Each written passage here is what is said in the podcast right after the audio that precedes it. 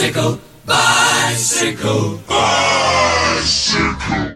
Patrice Julien Allez mon Juju. Il va être proclamé Il va être acclamé. Julien Philippe, champion, champion, champion du monde. Attaque de Marlou. Bonjour à toutes et à tous, bienvenue dans le JDC, le journal des cyclismes. On va revenir ensemble sur l'actualité de la dernière semaine avec enfin le retour du y a trop de courses en même temps, comment je vais faire pour les regarder?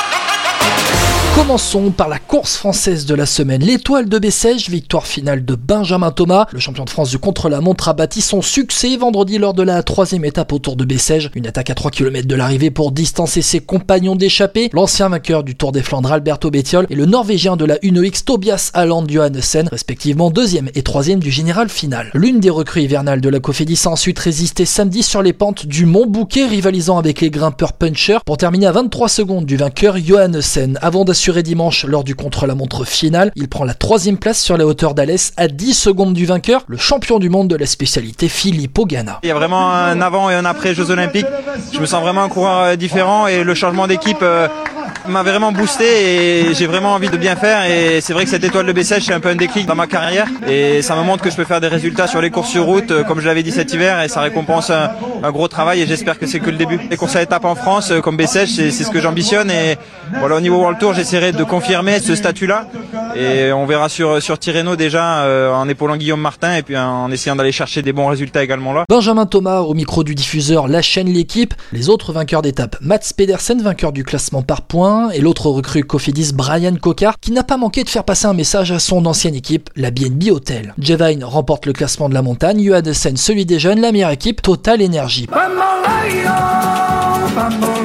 Partons en Espagne avec le Tour de la Communauté de Valence, un joli plateau et déjà les Quick-Step Alpha Vinyl bien en forme. Trois victoires en cinq étapes. Remco Evenepoel sur les pentes de Toralba del Pinar pour débuter. Fabio Jacobsen impressionnant pour un doublé au sprint. L'autre étape pour les grosses cuisses est remportée par Matteo Moschetti. Mais c'est un beau Gros qui remporte le général final. Alexander Vlasov arrivé cet hiver, deuxième derrière Evenepoel mercredi. Il a fait la différence vendredi sur les pentes de l'Antanias del Maigmo. Après une portion gravel, le russe a décramponné tout le monde. Papier Valverde, notamment victime d'une crevaison à l'entrée du chemin caillouteux et finalement cinquième à 41 ans. Vlasov l'emporte devant deux gamins, Evenepoel 22 ans et la pépite espagnole d'Ineos Carlos Rodriguez 21 ans. Premier français Maxime Chevalier de la BNB Hotel 23e à 5 minutes. Jacobsen remporte le classement par points, Ben King celui de la montagne, Evenepoel est le meilleur jeune, Ineos la meilleure équipe. Et c'est sur le parcours de la dernière étape destiné aux sprinteurs que les femmes ont donné le coup d'envoi de leur saison sur route. Doublé italien, victoire de Marta Bastianelli, membre de la nouvelle UAE Team ADQ devant Ilaria Sanguinetti et l'Autrichienne Catherine Schweinberger, première française India Granger du Stade Rochelet, 12e.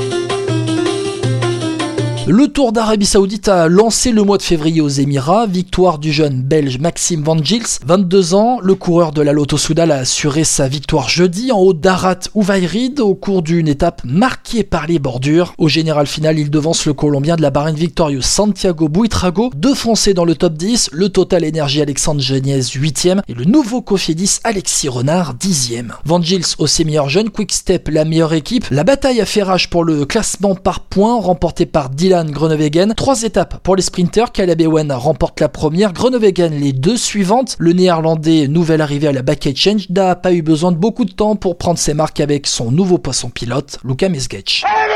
On continue avec euh, les perfs à retenir de la semaine et bien sûr Benjamin Thomas, le champion de France du contre-la-montre, a prouvé que le pistard sait aussi passer les bosses. Des Cofidis déjà à l'avant, avec aussi Brian Cocard sur les hauteurs de Rousson et un comportement offensif, tout comme les Total Energy. À l'avant, l'étoile de Bessèges avec la cinquième place finale de Mathieu Burgodo et aussi à leur avantage en Arabie Saoudite, deux mecs dans le top 10, Geniez 8ème et Danielos 6ème, étonnamment à l'aise quand ça grimpait. Chez les grimpeurs, la première grosse explication été dominée par Vlasov en Espagne. Derrière, les Movistar confirment leur bonne forme avec le duo Mas-Valverde. Carlos Rodriguez confirme les attentes placées en lui. Et pour notre FP national, Evenepoel s'est fait prendre à son propre jeu. Autour de la communauté de Valence, euh, moi je mettrais quand même euh, l'inexpérience de Remco Evenepoel en avant, qui perd le maillot jaune parce qu'il a voulu suivre lors d'une montée alors qu'il n'était pas bien, on l'a bien vu, et euh, il aurait dû attendre un petit peu patiemment comme Alejandro Valverde. Je pense pas que ça aurait suffi pour sauver son maillot jaune, mais en tout cas il aurait pu réduire l'écart parce que Valverde, la preuve, arrive avec 30 secondes de retard sur Blazov et lui, il en avait 40 de retard, 40 secondes. Une réaction que vous pouvez retrouver sur toutes les bonnes plateformes dans un débrief que nous avons fait sur notre chaîne Twitch après le multiplex de vendredi. Côté sprint, la baston a commencé. Groenewegen et Jacobsen ont déjà réalisé un doublé. Le second commence 2022 comme il a terminé 2021 en boulet de canon. Petit point classement maintenant, comme en tennis, sur l'année civile seulement, d'après Pro Cycling Stat, Vlasov est numéro 1 mondial devant Valverde McNulty, Benjamin Thomas, premier français, cinquième. L'UAE Team Emirates c'est déjà la première équipe devant Movistar et Bora Hansgrohe, deux équipes françaises dans le top 10, Arkea Samsic et Cofidis. Du cyclocross aussi avec une femme en mode revanche après avoir perdu le titre mondial pour une seconde derrière Marianne Vos. C'est la néerlandaise Lucinda Brandt, vainqueur de trois courses la semaine dernière, là où les hommes se sont partagés les victoires entre les Belges Wout van Aert, Lorenz Wick et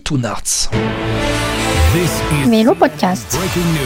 Petit tour de l'actualité avec euh, une pensée pour Amy Peters, toujours inconsciente aux dernières nouvelles après une chute à l'entraînement avant Noël. Nous vous tiendrons au courant de ces nouvelles. Une pensée aussi pour euh, Egan Bernal, victime lui aussi d'un grave accident de la route à l'entraînement. Le Colombien plus est sorti de l'hôpital ce dimanche. Sa rééducation va pouvoir commencer après une vingtaine de fractures entre les côtes, un fémur, une rotule de vertèbres, mais aussi deux poumons perforés. Pour moi, le fait d'être en vie est comme une renaissance, a déclaré Bernal à sa sortie de l'hôpital. À quand des mondiaux en France Les derniers s'étaient apploués en l'an 2000. Le département de Haute-Savoie a déposé une candidature pour 2027. Et pourquoi cette date? Eh bien car à partir de 2023, tous les 4 ans, nous aurons droit à des super championnats du monde, toutes les disciplines à un endroit, la route, la piste, le VTT ou encore le BMX. En attendant, les mondiaux de 2022 auront lieu en Australie à la mi-septembre. Non, moi je crois qu'il faut que vous arrêtiez d'essayer de dire des trucs. Demandez le programme pour cette semaine. Les courses s'enchaînent dans le sud-est de la France avec le Tour de la Provence, 4 étapes de jeudi à dimanche au programme dans l'ordre. Un prologue, un sprint, une étape vallonnée et une arrivée au sommet de la montagne de Lure à 1500 mètres, 13 bornes à 6% et demi de moyenne et une start list de dingue. Le champion du monde Julien Lafilippe fait sa rentrée, tout comme Nairo Quintana. Il y aura aussi Carapaz, Asgreen, Heiter, Paré Peintre, Ballerini et le tenant du titre Ivan Sosa. Le périple émirati continue avec euh, le Tour d'Oman, de retour après deux ans d'absence, 6 étapes de jeudi à mardi prochain. Il y en aura pour tout le monde côté sprinter. Cavendish démarre Gaviria sont prévus. Attention à Masnada et Costa lorsque la route va s'élever. Et en Espagne, il y aura un week-end de classique. Samedi, ce sera accidenté autour de Murcie. Valverde, Ulissi, Yon Izagir, Bouani ou encore Biniyam Girmay sont prévus. Dimanche, la Classica d'Almeria en Pro Series. Plutôt pour les sprinters, le tenant du titre, Nizzolo, ne sera pas au départ, mais son double prédécesseur Ackerman, oui, tout comme McNulty, Polite et Christophe.